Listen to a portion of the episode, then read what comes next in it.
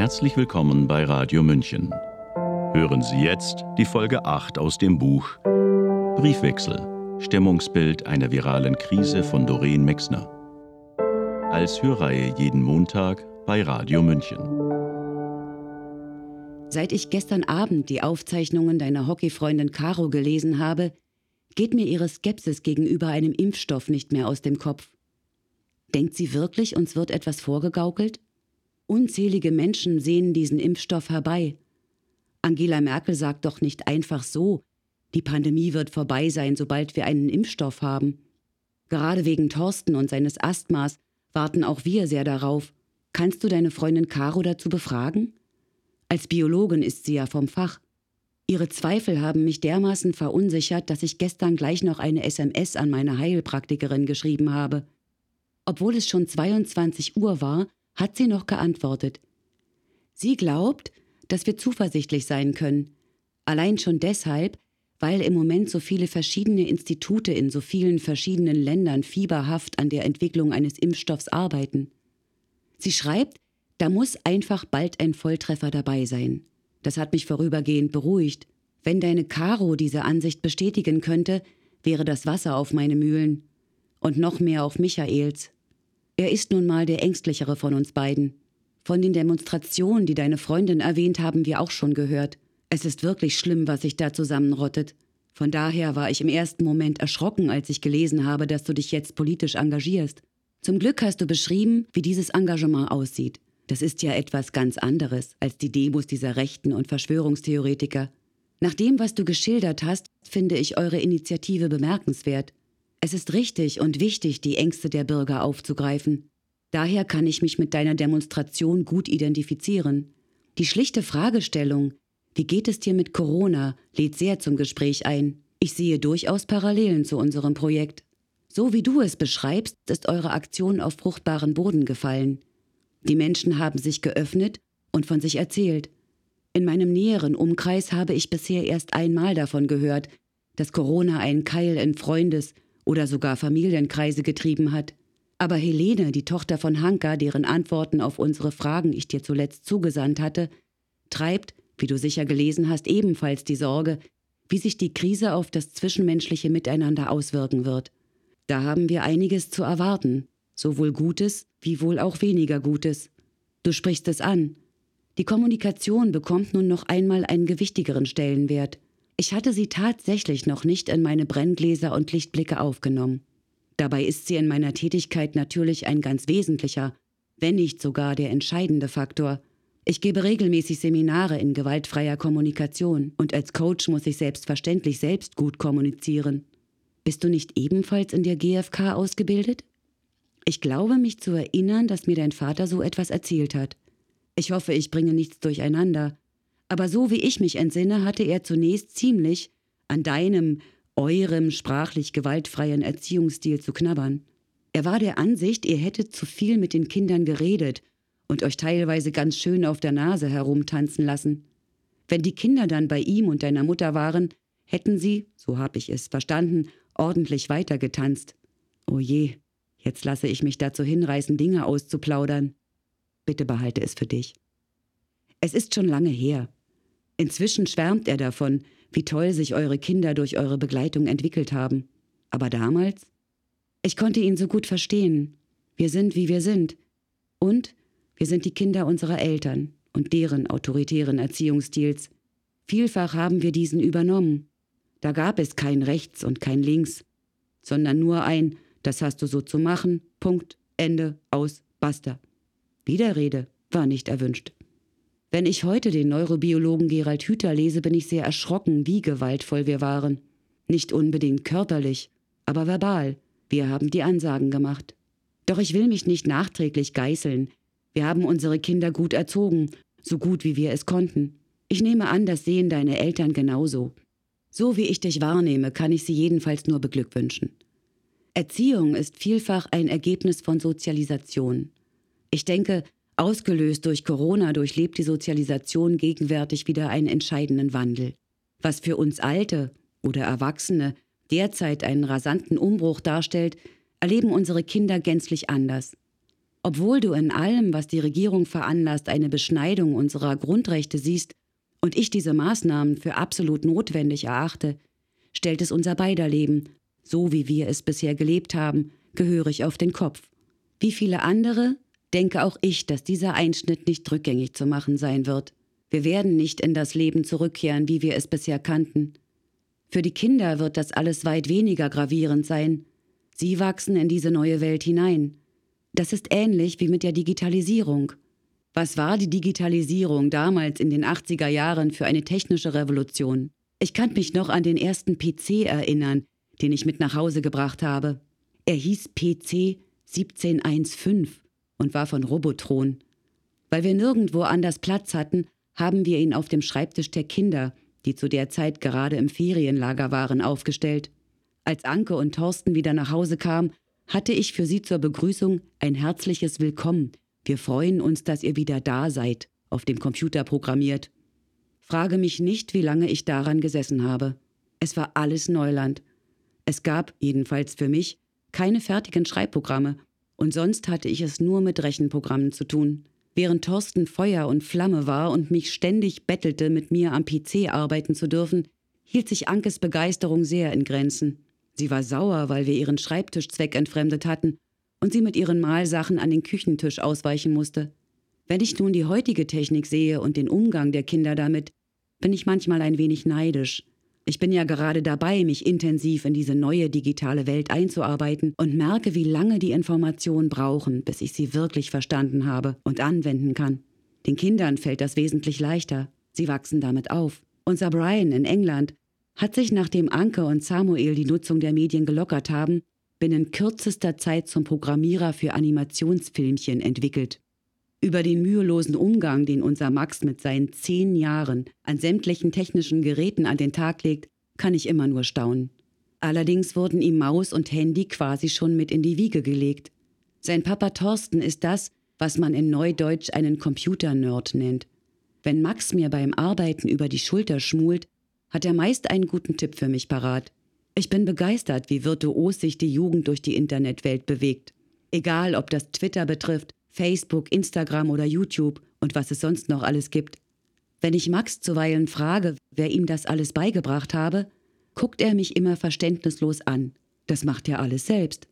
Der probiert einfach und irgendwann hat er den Dreh raus, während ich nicht mal weiß, was ich wo und wie probieren könnte. Es ist schon interessant, wie sich die Gesellschaft, die Wirtschaft, die Technik und der Mensch in allem weiterentwickeln. Nachdem ich nun meine ersten Online-Coachings abgehalten und an Online-Konferenzen teilgenommen habe, muss ich sagen, dass ich großen Gefallen daran gefunden habe. Ich denke, die Möglichkeit, online zu coachen oder auch Seminare anzubieten, ist eine gute Alternative, um mir das mitunter zeitraubende Reisen zu meinen Geschäftspartnern sparen zu können. Inzwischen liebäugle ich bereits damit, mir ein neues, ein digitales Geschäftsfeld aufzubauen. Das reizt mich wirklich sehr. Du weißt ja, ich brauche immer neuen Input. Max hat mich neulich gefragt, warum ich keine Rentnerin sei, wie die Omas seiner Kumpels. Noch ehe ich antworten konnte, fragte Michael zurück, kannst du dir Oma Hanne als Rentnerin vorstellen? Daraufhin hat Max mich von oben bis unten taxiert und dann eifrig den Kopf geschüttelt. Nein, das konnte er sich nicht vorstellen. Genauso wenig wie ich. Hatte ich dir schon geschrieben, dass ich zu Pfingsten einen großen Familienzoom vorbereite? Am Pfingstsamstag wird Michael nämlich 75. Oh Gott, jetzt, da ich die Zahl so ausgeschrieben sehe, frage ich mich wieder einmal, wo die Zeit nur geblieben ist. 75. Wir fühlen uns überhaupt noch nicht so alt. Geht dir das ähnlich? Ich weiß noch, wie todunglücklich ich war, als ich 25 geworden bin. Ein Vierteljahrhundert zu sein, fand ich damals furchtbar. Und nun sind es fast drei Viertel vom Jahrhundert. Du müsstest, wenn ich mich recht erinnere, so alt wie meine Anke sein. Das ist auch schon fast ein halbes Jahrhundert. Ich kann das gar nicht greifen. Die Generation meiner Kinder lebt mittlerweile ein halbes Jahrhundert. Die Zeit, die Zeit. Aber das ist nochmal ein anderes Feld. Darüber würde ich gern mal mit dir philosophieren. Zurück zum ursprünglichen Thema. An sich wollten wir zu Michaels Geburtstag eine große Familienfeier ausrichten. Wir hatten Familienmitglieder aus Hampshire, aus der Bretagne, aus Mecklenburg, Bayern, Sachsen, Niedersachsen und natürlich aus Nordrhein-Westfalen eingeladen. Inzwischen haben wir alle wieder ausgeladen, die gebuchten Ferienhäuser storniert und die Feier ins nächste Jahr verschoben. Um aber doch irgendwie beieinander zu sein, kam nun die Idee auf, stattdessen eine Zoom-Feier zu organisieren. Im kleinen Familienrahmen treffen wir uns mittlerweile regelmäßig, jeden Sonntag um zwölf und eben auch heute Nachmittag, am Herrentag. Bisher hatte immer Thorsten die Moderation inne. Nun aber hat mich der Ehrgeiz gepackt und ich habe die Federführung übernommen. Ich bin Feuer und Flamme und habe mich inzwischen gut eingearbeitet. Allerdings habe ich auch einen hohen Anspruch. Wir werden 32 Personen sein, davon neun Kinder im Alter von drei bis zwölf Jahren. Und ich will natürlich, dass alle ihren Spaß haben. Ständig kommen mir neue Ideen, wie wir das Programm gestalten könnten. Michael schimpft schon immer, weil ich jede freie Minute nutze, um mich digital weiterzubilden. Jedes Mal, wenn mir etwas Neues einfällt, klappe ich den Laptop auf, um zu prüfen, ob der Einfall umsetzbar ist. Es ist so ein aufregendes neues Lernfeld. Ich bin ganz beseelt, muss allerdings aufpassen, dass ich mich nicht verliere, denn eigentlich sind Michael und ich nach Gried gefahren, um uns gemeinsam zu erholen. Nun fühlt sich Michael, zu Recht, wie ich gestehen muss, ziemlich vernachlässigt. Auch deshalb ist es gut, dass ich vorhin nicht wieder einschlafen konnte. So nutze ich die Zeit und kann dir in aller Ruhe schreiben, ohne dafür etwas von meiner Michael-Zeit stibitzen zu müssen. Bei allem Kummer, den Corona über uns bringt, ist die Krise für mich, rein kommunikationstechnisch, tatsächlich eine Initialzündung. Ich denke, ohne den Lockdown hätte ich womöglich niemals mitbekommen, dass es so etwas wie Zoom-Meetings gibt. Überhaupt finde ich es bemerkenswert, wie sich die Kommunikation verlagert. Schon lange habe ich nicht mehr so viel telefoniert wie in der Zeit, seit uns Corona ereilt hat. Hinzu kommen etliche Briefe, die ich geschrieben und erhalten habe wesentlich mehr E-Mails und eben Skype und Zoom-Treffen. Mit meinen englischen Enkelkindern hatte ich über die Entfernung noch nie solch intensiven Kontakt wie jetzt. Das finde ich schön. Grundsätzlich sehe ich, dass die körperliche Distanz, die das Virus erzwungen hat, häufig auch neue oder innigere Beziehungen möglich gemacht hat. Wir haben tatsächlich alte Kontakte, die eigentlich schon abgebrochen waren, wieder aufgenommen, weil wir uns gesorgt haben und wissen wollten, ob es unseren ehemaligen Freunden gut geht und wie sie mit der Krise klarkommen. Jetzt, da ich das so deutlich formuliere, fällt mir auf, dass der Abstand bei mir sogar neue Nähe bewirkt hat. Insofern, als dass ich hin und wieder wildfremde Menschen anspreche und frage, wie es ihnen mit den Maßnahmen geht. Beispielsweise die Kinder von der Schule bei uns ums Eck, den Hermesboten oder unlängst eine Therapeutin für traditionelle chinesische Medizin, mit der ich in der Apotheke ins Gespräch gekommen bin. Diese Therapeutin erzählte mir übrigens eine Geschichte, die das komplette Gegenstück zu deinem Supermarkterlebnis darstellt. Genau wie ich ist diese Therapeutin sehr bestrebt, sich an die geltenden Regeln zu halten. Nicht nur, weil diese Regeln angeordnet und damit geltendes Gesetz sind, sondern weil sie diese Vorgaben aus gesundheitlicher Sicht für richtig erachtet.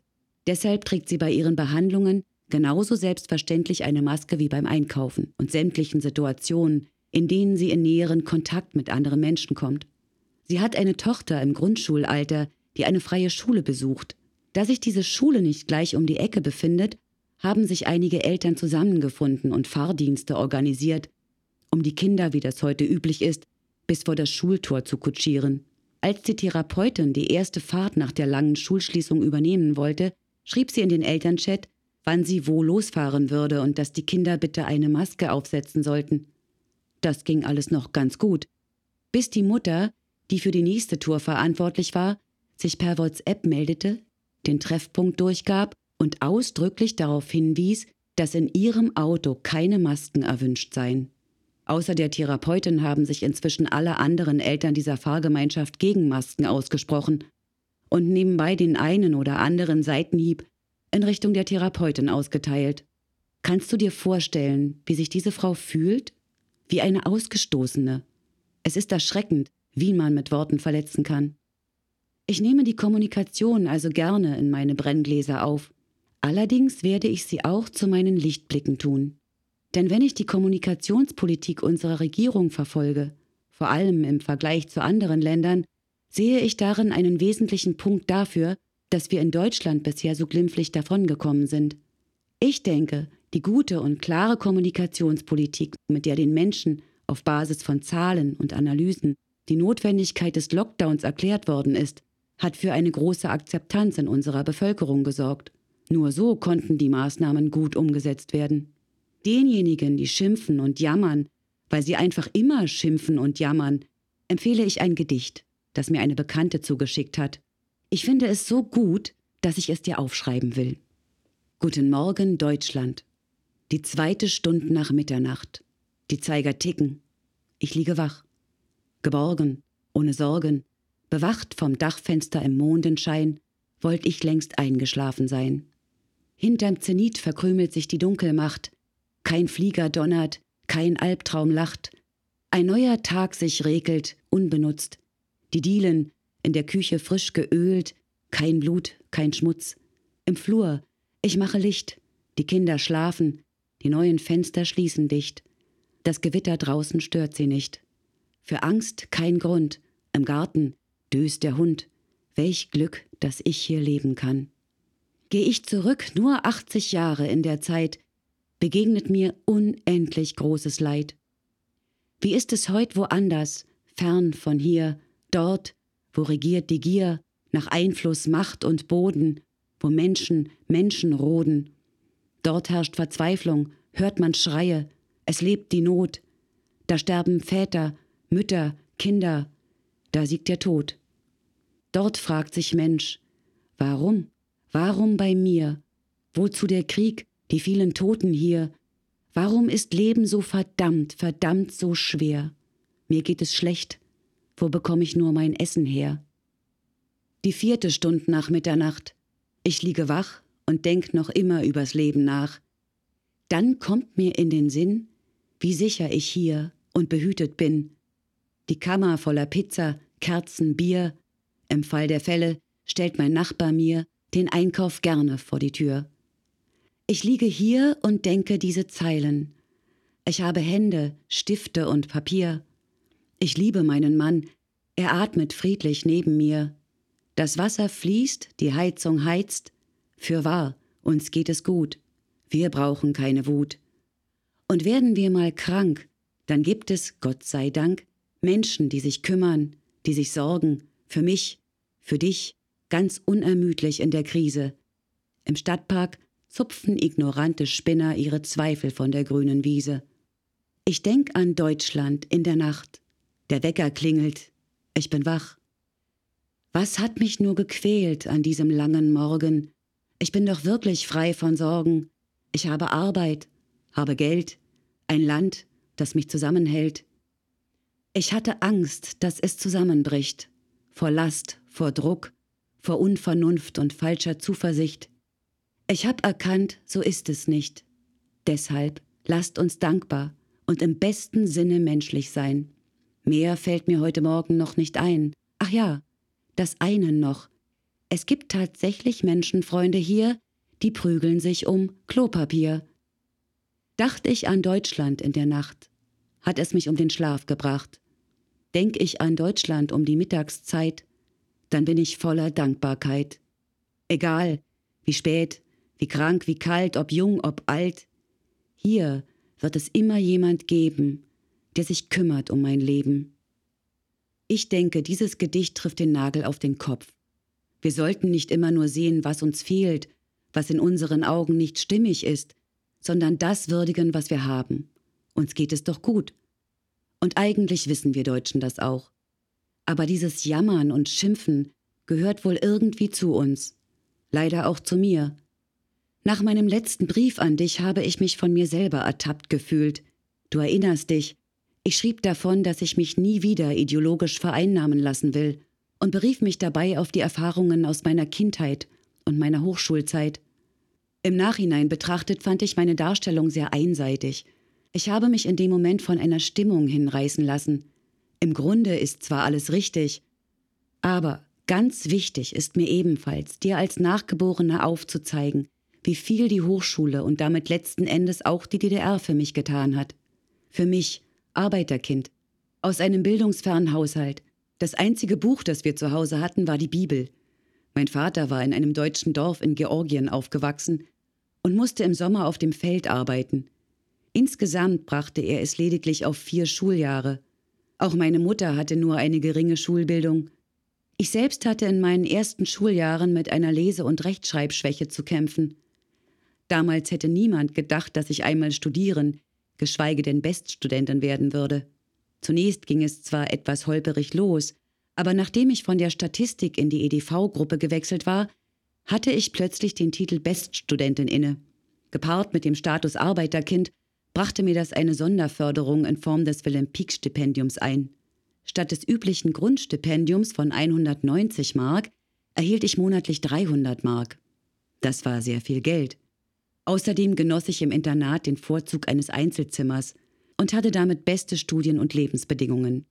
Der Weg vom Internat zu den Lehrveranstaltungen maß nur einen Katzensprung, und in der Mensa konnte ich mich gegen kleines Geld prima versorgen. Auf dem Weg zur Mensa habe ich übrigens regelmäßig Michael getroffen. Das war ein Herzklopfen. Beim legendären Hochschulfasching 1966 haben wir uns dann ineinander verliebt. Nach unserer Hochzeit 1968 wurden wir über die Hochschule mit einer Zweiraumwohnung mit Balkon unweit des Campus versorgt. Als 1969, nur wenige Tage nach der Geburt unserer Zwillinge starben, schenkte uns unser Fachbereich eine Ferienreise. Das werde ich nie vergessen. Dafür und für alles andere bin ich der Hochschule bis heute unendlich dankbar. Thorsten und Anke sind in den Sommerferien in die von der Hochschule organisierten Kinderferienlager gefahren. Ich meine mich zu erinnern, dass du mit Anke sogar einmal in einer Gruppe gewesen sein müsstest. Allerdings habe ich vergessen, wann und wo das war, und Anke weiß es auch nicht mehr. Entsinnst du dich noch? Oder hast du vielleicht sogar Fotos aus dem Ferienlager? Die Jahre an der Hochschule waren eine schöne Zeit und haben mein Leben sehr beeinflusst. Ich habe schon öfter darüber nachgedacht, dass solch eine Unterstützung durch eine Bildungseinrichtung heutzutage unvorstellbar wäre. In dieser Beziehung war die DDR derzeit weit voraus. Vorausgesetzt, man war in der Partei. Unter dieser Bedingung hat mir die Hochschule den Spagat zwischen Kindern und Karriere ermöglicht. Nachdem ich meine Assistentenstelle in der Führungsgruppe des Rektors aufgegeben hatte, um mehr Zeit für Anke und Thorsten zu haben, wurde mir prompt eine Frauensonderaspirantur zugesprochen. Ohne diese Förderung hätte es mit meiner Promotion vermutlich nicht geklappt. Da sind wir wieder bei der Prägung, bei der Sozialisation, die ich bereits im letzten Brief angesprochen hatte.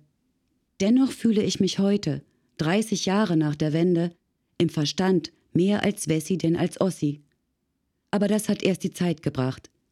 Als wir uns hier niederließen, habe ich es lange strikt vermieden zu erzählen, dass ich aus dem Osten komme.